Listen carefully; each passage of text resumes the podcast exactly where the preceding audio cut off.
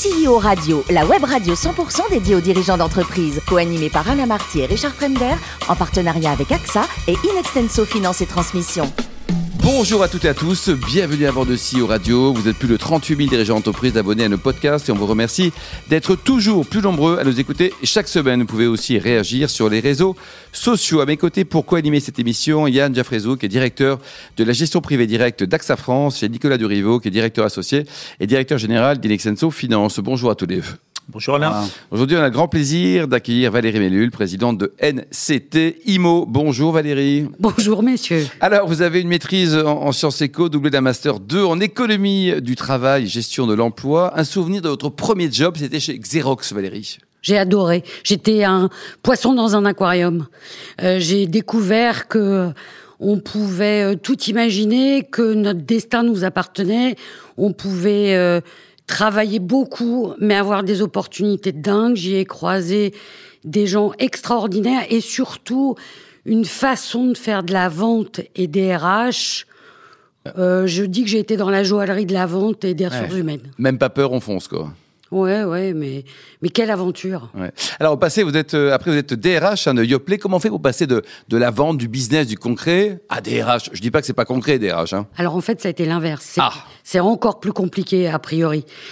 J'avais payé toutes mes études euh, en, en faisant de la qualification et de la prise de rendez-vous pour des ingénieurs commerciaux dans des SS2I. Je suis allée dans les RH un peu par hasard, par une rencontre. Et puis parce que j'ai envoyé 300 CV, qu'il y en a deux qui m'ont répondu, donc Xerox.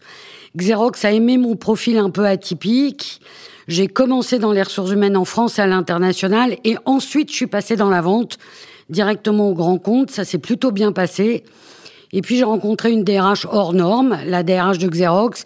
Et quand elle est partie dans le groupe Sodial, elle m'a demandé de la rejoindre pour aller euh, essayer de transformer une entreprise euh, qui était un symbole français, qui était la petite fleur, Yoplait.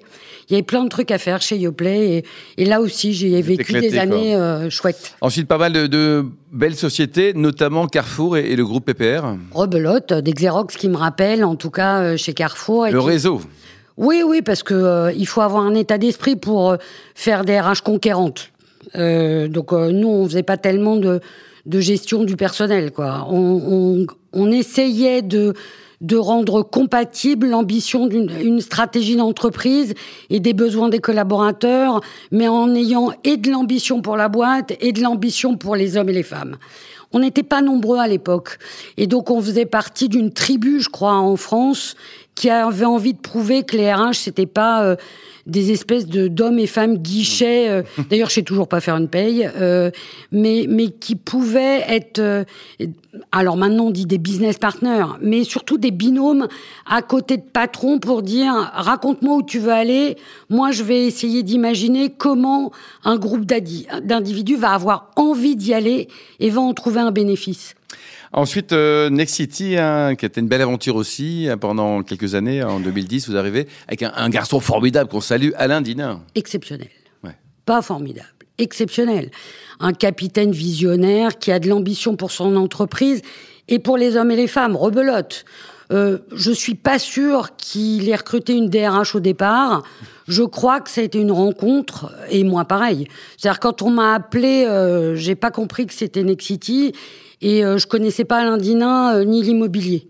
Euh, en revanche, quand j'ai rencontré ce capitaine, l'ambition qu'il avait, d'où il venait et où il voulait amener son entreprise, j'ai eu qu'une envie, c'est de monter à bord du bateau et Et donc, vous avez racheté l'entreprise actuelle que vous dirigez. et Vous êtes également actionnaire, fortement actionnaire, NCT au groupe Next City, c'est ça? Oui, j'étais la DRH du groupe pendant sept ans et j'avais peur de m'ennuyer, donc j'ai proposé à Alain de faire autre chose. Et il m'a dit de regarder ce qui m'intéressait au sein du groupe.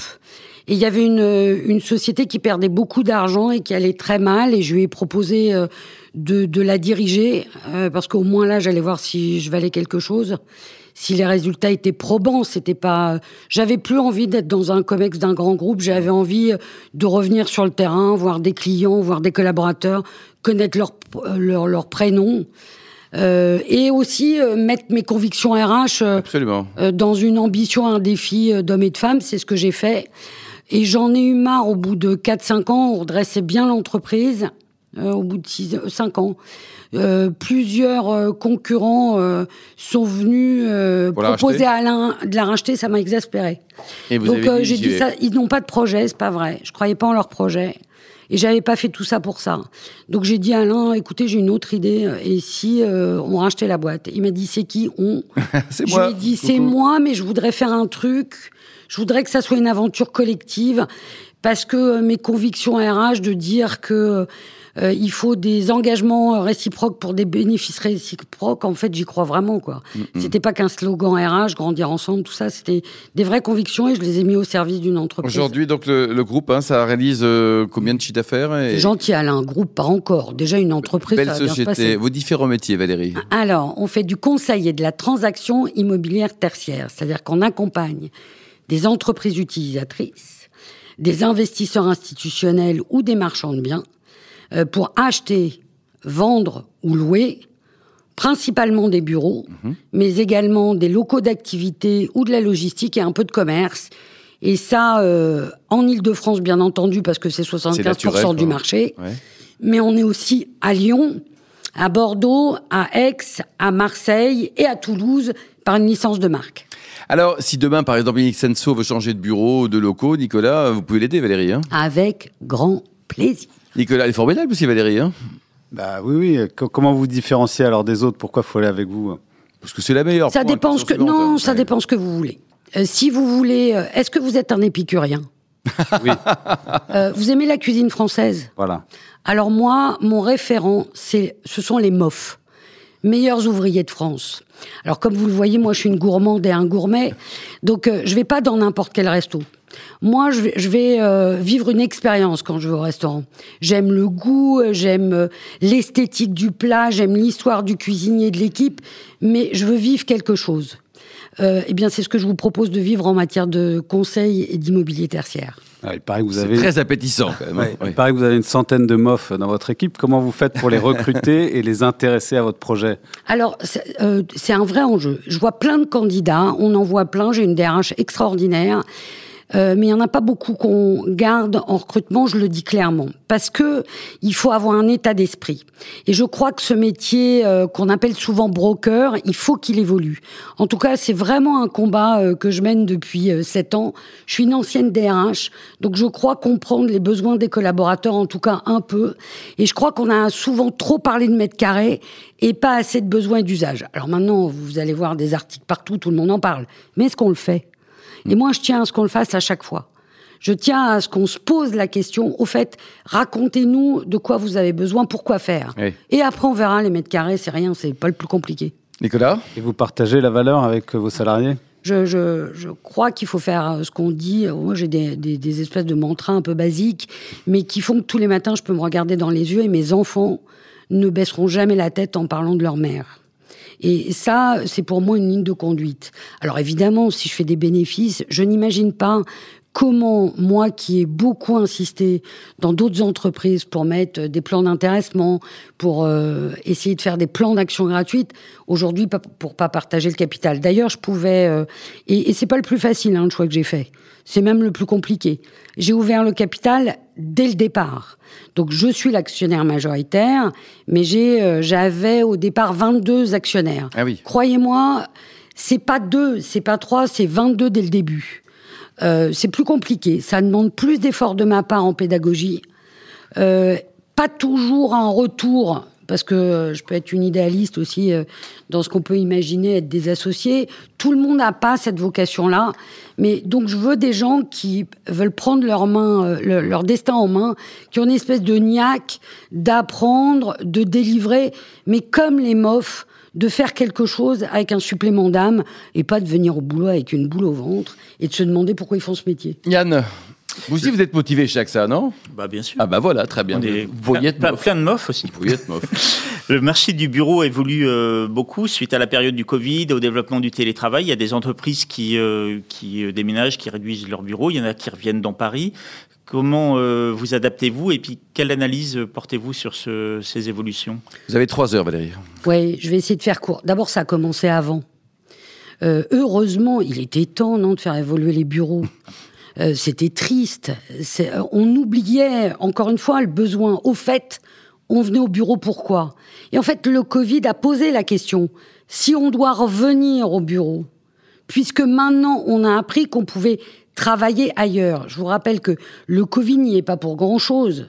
Il y a d'abord eu une révolution avant, le digital, qui a permis aux collaborateurs d'avoir un don d'ubiquité. Donc on n'est plus obligé d'aller tous au même endroit pour travailler quand on ne parle pas d'usine. Mais donc dans le tertiaire, on peut travailler d'ailleurs. En tout cas, une partie de ce qu'on réalise, on peut le faire ailleurs. Donc ça, c'est la révolution digitale. Il se trouve que le Covid nous a mis en situation massive de tester un nouveau truc, le travail à distance. Le résultat, après que tout le monde se soit calmé sur la disparition euh, du bureau. Mais ça fait vendre des papiers. Euh, et comme d'habitude, hein, c'est tout ou rien. Puis après, la raison l'emporte, l'analyse aussi. En fait, on a découvert un truc extraordinaire. L'homme est un animal social. Il a besoin des autres. C'est-à-dire que le seul endroit sur Terre où on isole un homme, c'est pour le punir. Ça s'appelle une prison. Voilà. Donc ne laissons pas les gens chez eux ad vitam aeternam. Où vont-ils apprendre? Où sont les interconnexions? Le petit langage non verbal qui veut dire quelque chose Le fait d'aller boire un café, de partager un truc inopiné.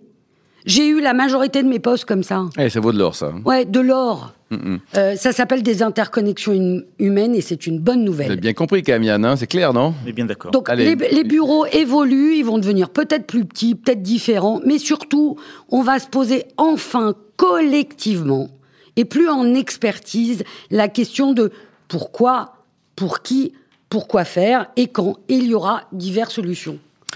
Valérie, euh, vous adorez la bonne bouffe, hein Entre autres. Les bons vins, là. Vos, vos, derniers coups de cœur côté resto, bons petits plats, là, les, les, là, là où les bonnes adresses que vous avez Ah ai retrouvées ou, ou, découvertes. Hein.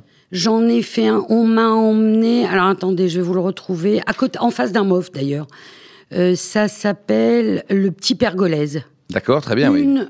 Ah, je vous invite à y aller. Alors léger, hein. euh, je suis pas sûre qu'on soit dans la diététique pure. C'est pas vegan, hein, c'est ça? Moins. Moins.